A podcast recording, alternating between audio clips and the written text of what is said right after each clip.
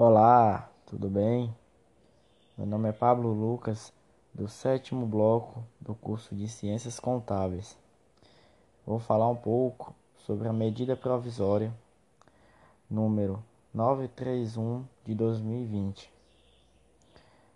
A medida provisória 931 de 2020, que entrou em vigor em 30 de 3 de 2020, determina, determina que as sociedades anônimas e as sociedades limitadas e as cooperativas terão até sete meses após o fim do último exercício fiscal da cooperativa para realizar as Assembleias Gerais Ordinárias de Acionistas ou Sócios, exigidas pela legislação.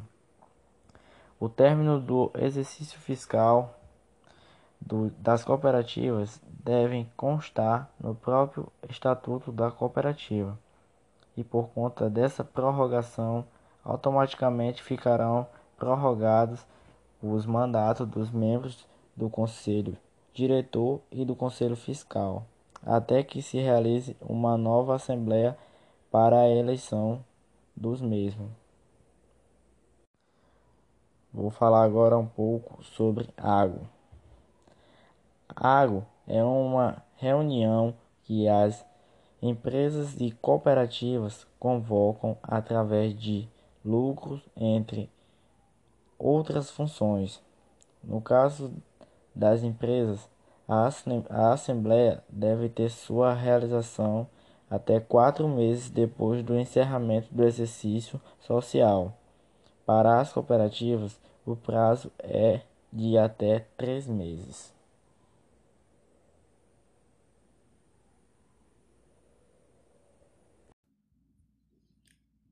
Olá, me chamo Rayane e esse podcast será direcionado a um trabalho acadêmico sobre cooperativas. Eu irei falar um pouco a respeito do contador nessa época de pandemia. Bom, devido à pandemia do coronavírus, o Brasil ele vem enfrentando um momento delicado de instabilidade econômica e recessão.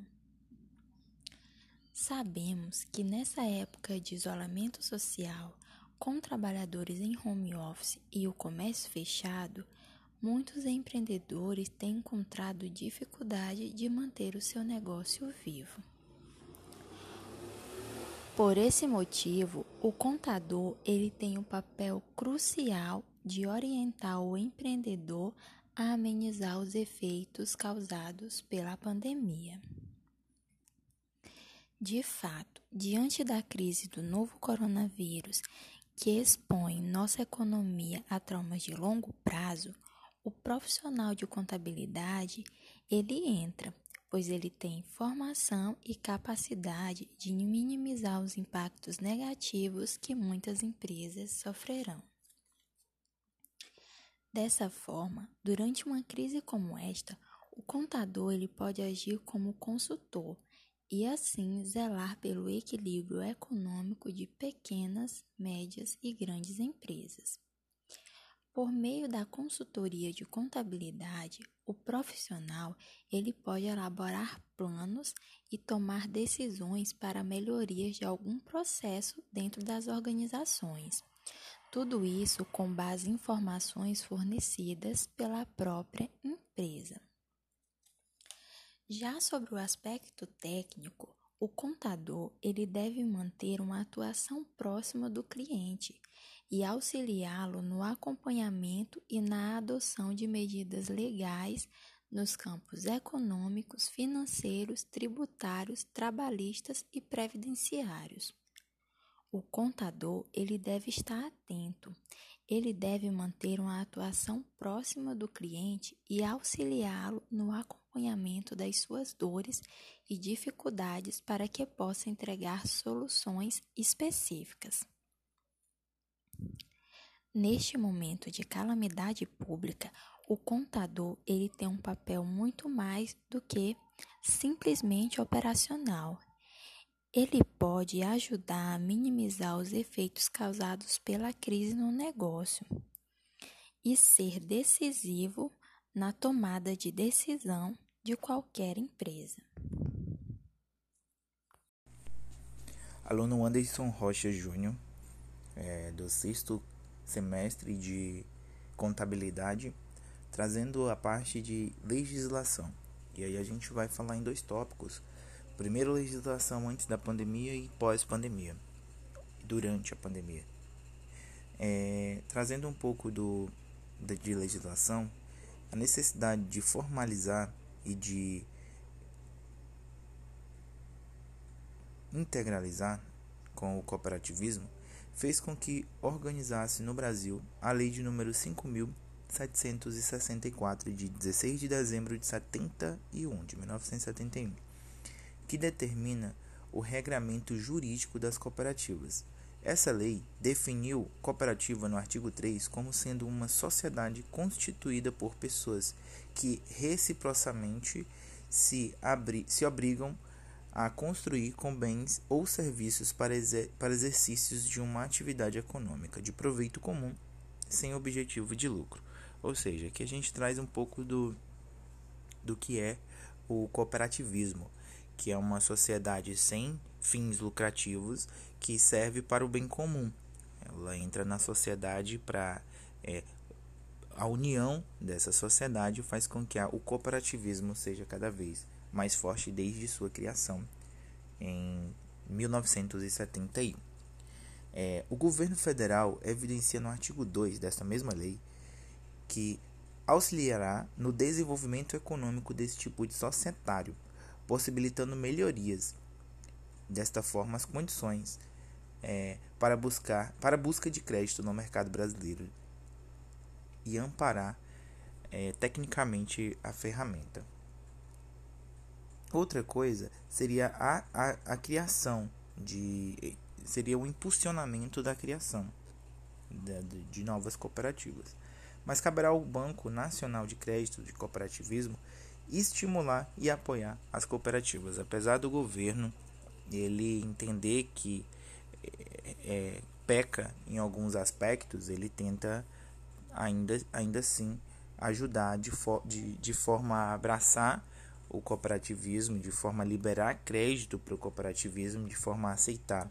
Até porque, como o cooperativismo ele é, ele é um bem para a sociedade, a sociedade está inclusa na, na, no governo, de certo modo, porque a gente a sociedade paga imposto, a sociedade vive o, o PIB, vive o que o Brasil é, se manifesta economicamente, a sociedade dentro do cooperativismo do mesmo modo agirá. Então, o governo, para não deixar falhar, para não deixar acabar é, o cooperativismo, ou mesmo para impulsionar, para estimular, ele de alguma forma tenta abraçar, tenta ajudar. Obviamente, o cooperativismo está numa mão diferente ou numa mesma mão à frente, pois ele chega antes ou mesmo onde o governo não conseguiu alcançar. Vamos lá. Quanto aos registros, aponta-se obrigatoriedade de exigências de alguns livros para, para as cooperativas, sendo eles de matrículas de atas de assembleias gerais e do Conselho Fiscal, bem como livros fiscais de contábeis, necessários também para os demais tipos societários. Ou seja, é, a, o, o cooperativismo ele também não deixa de apresentar o, o número contábil, apresentar seu cálculo, apresentar o, onde, o, o que conseguiu, ele também é exigido também fazer esse tipo de apresentação. O capital social será constituído por cota parte, a qual, em conformidade com o artigo 24 da Lei 5.764 de 1971, não poderá ultrapassar o valor do maior salário mínimo em vigor no Brasil.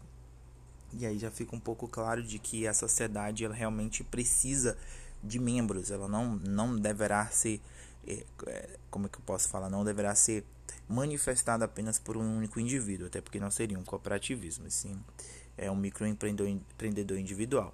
Então, o cooperativismo, obviamente, as cotas elas não podem ser superiores ao valor salário mínimo no ano de 2000 2020, por exemplo, essa cota não pode passar o valor do salário mínimo estipulado para 2021, para 2022 e assim sucessivamente.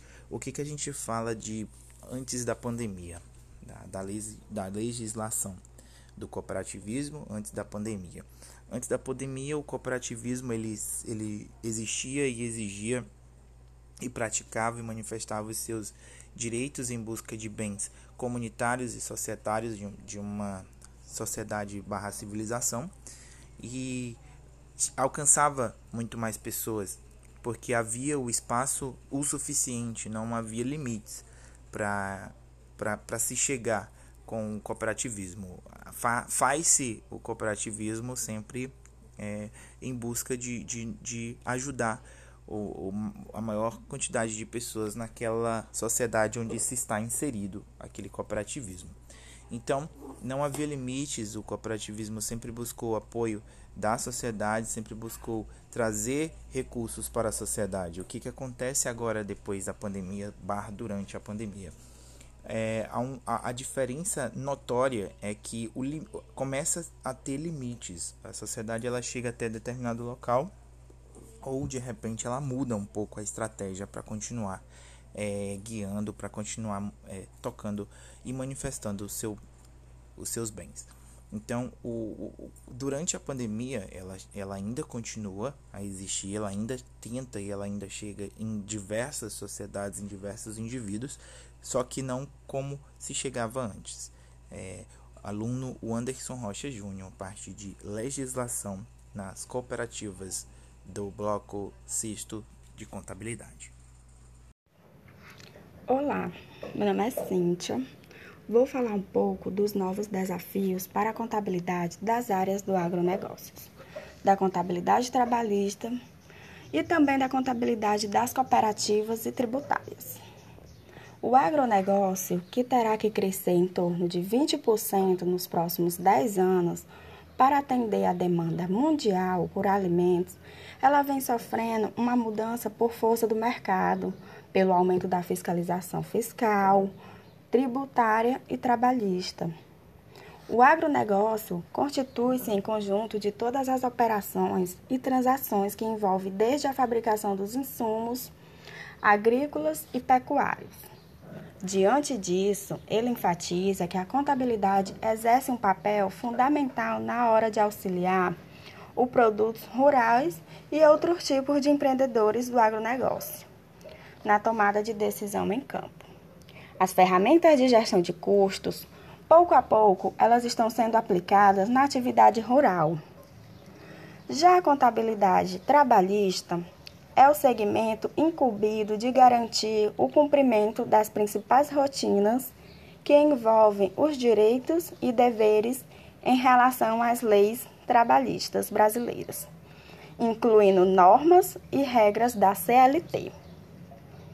A contabilidade trabalhista, ela é fundamental, pois é ela que monitora essa relação entre a empresa e seu público interno. Ela é responsável por elaborar a folha de pagamento, por organizar as férias dos funcionários, garantir o pagamento do 13º e entre outras questões primordiais. Por isso, é imprescindível o desenvolvimento de meca mecanismo para garantir o sucesso das relações de trabalho. Já a contabilidade das cooperativas, ela tem uma relação direta com o tipo de atividade, que pode ser tanto atividades cooperativas quanto não cooperativas. Para se criar uma cooperativa, é necessário, antes de tudo, ensinar e esclarecer os cooperados a respeito de suas responsabilidades para eles tenham consciência da importância e da seriedade em fazer parte desse coletivo. E a parte da contabilidade tributária é uma parte que cuida de administração de tributos de uma empresa, também conhecida como contabilidade fiscal. Ela abrange todos os procedimentos utilizados para organizar o pagamento de impostos, e definir melhor, as melhores estratégias para gerenciá-lo. Além disso, pode-se dizer que ela também ajuda a viabilizar o empreendimento, já que erros na parte tributária podem acabar inviabilizando o negócio a longo prazo, né? E tributos não são impostos. Ao contrário do que muita gente imagina, né? Os dois termos não são sinônimos. Os tributos, na verdade, é um gênero que abrange cinco espécies. Na verdade, impostos, taxas, condições de melhoria, contribuições especiais ou sociais, os empréstimos compulsórios, né? E bom, esse é o cenário atual, que apresenta diversos desafios para a operação dos negócios em toda a cadeia econômica. Devido à pandemia, diversas empresas e organizações públicas tiveram de se adequar, suspendendo temporariamente o funcionamento ou adotando modelos alternativos ao trabalho, como o home office, né, que você trabalha em casa. E a contabilidade tem seu papel de principal assessor dos clientes, né? Diante disso, é, tem outra atividade do contador primordial, que é se aproximar das empresas para fornecer o esclarecimento, apresentar as facilidades implantadas pelo poder público. E isso foi um pouco do que a contabilidade já vem enfrentando diante dessa pandemia. E eu vim falar sobre essas cooperativas, né? Esses desafios que muita gente está tendo, que é o trabalho em casa. E é isso. Obrigada. Boa noite, me chamo Geisiane e vamos falar um pouco sobre os novos desafios para a contabilidade das cooperativas frente à pandemia do novo coronavírus. Inicialmente, eu vou fazer uma pequena introdução sobre a história do criador das cooperativas. Na Alemanha de 1818, nascia Frederic, o homem responsável pelo que conhecemos como cooperativismo. Ele foi o fundador da primeira cooperativa de crédito rural do mundo em 1864. O movimento surgiu após ele acompanhar o sofrimento do povo rural que era frequentemente submetido a práticas abusivas de agiotagem. Dois anos antes, ele já havia criado um círculo de empréstimos e lançou assim as bases para a organização das cooperativas que levavam seu nome. Na época, ele assumiu a tarefa de organizar as grandes necessidades econômicas da população da sua cidade natal, que fica na província do, do Reno. Frederico foi capaz de promover uma mudança na comunidade com ações que já aconteciam há muitos anos. É, desde a antiguidade, se tem notícias de, do modelo de cooperação. As principais mudanças a partir do estabelecimento oficial do mundo moderno foi a organização do sistema de trabalho, em contraste com a substituição da mão de obra artesanal por máquinas, momento que coincide com a Revolução Industrial. Entre 1948 e 1852, ele foi o prefeito de outra cidade, onde buscou compreender as necessidades de créditos agricultores e artesãos. Com a ajuda da parcela mais rica da cidade, ele criou uma nova associação que ajudou pequenos agricultores a, comprar, a comprarem gado. Os municípios administrados por ele seguiram os princípios instituídos por ele: responsabilidade ilimitada para os membros, diretores voluntários, alocação de excedentes para uma reserva e área geográfica limitada. Em 1852, é, ele se tornou prefeito de uma outra cidade, que por lá ele fundou a Associação de Caridade, que em 1862 tornou-se Associação de Empréstimos. Os depósitos de membros poderiam ser emprestados para os outros membros. Cláudio. Tá bom. Bom, eu me chamo Cláudio. A gente, dando continuidade aqui à introdução sobre as cooperativas, a gente vai entender o que é uma cooperativa. A cooperativa é uma forma de associação entre indivíduos que tem como objetivo uma atividade comum e que seja trabalhada de forma a gerar benefícios iguais a todos os membros, é, os chamados cooperados. Bom, a base do funcionamento de uma cooperativa é uma ação mútua, em cooperação. O investimento para todas as partes é o mesmo e o retorno também. Ó, uma das atividades mais básicas em cooperativa é a compra de suprimentos para pequenos produtores. Por exemplo, um grupo de vários de vários produtores reunidos conseguem negociar melhores preços com os fornecedores do que isoladamente, ao comprar em uma quantidade em quantidades pequenas. Entre as cooperativas mais comuns estão as cooperativas agrícolas, organizações de trabalhos rurais independentes que, através da cooperativa, vendem sua produção. E também a cooperativa de crédito, espécie de banco financeira, mas que não tem como objetivo lucro para os investidores da campanha, da companhia, e sim a geração de renda entre todos os cooperados. Uma cooperativa no Brasil deve reunir um grupo social ou econômico que tenha o mesmo propósito e interesse, sob a forma de uma ação conjunta que deve ser voluntária e os resultados devem ser comuns a todos. O cooperativismo no Brasil ele é regulado pela Lei 5.764, de 16 de dezembro de 1971. E ele traz como tipo de, de cooperativas as cooperativas que apresentam diversos tipos de atividade, dependendo do seu objetivo. As mais comuns no Brasil são algumas, como por exemplo as cooperativas de crédito, que funcionam como uma espécie de instituição financeira mas que não existe correntistas e sim cooperados. Elas atuam também como forma de financiar a produção, seja produtores rurais ou negócios urbanos. A gente também tem a cooperativa de trabalho. Cooperativa de trabalho, os indivíduos, os indivíduos reúnem-se sobre o cooperativismo de forma que conseguem melhorar as condições gerais de trabalho, qualificação ou maior renda. Como, por exemplo, a gente pode citar dos taxistas. As cooperativas de trabalho podem tanto ser de produção, que reúne-se os produtos de cada trabalhador, ou de serviço. Existe a, também a cooperativa de produção. As cooperativas de produção são aquelas que geralmente associadas ao setor primário da economia, sendo um exemplo delas cooperativas agrícolas, essas organizações processam e vendem a produção de grãos, por exemplo, de pequenos produtores.